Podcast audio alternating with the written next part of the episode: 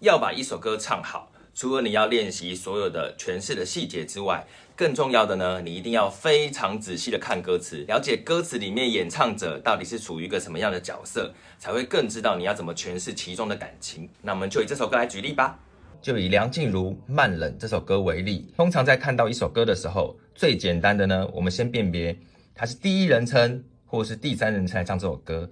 他是出于我的这个出发点来唱，还是他是一个旁观者的角色？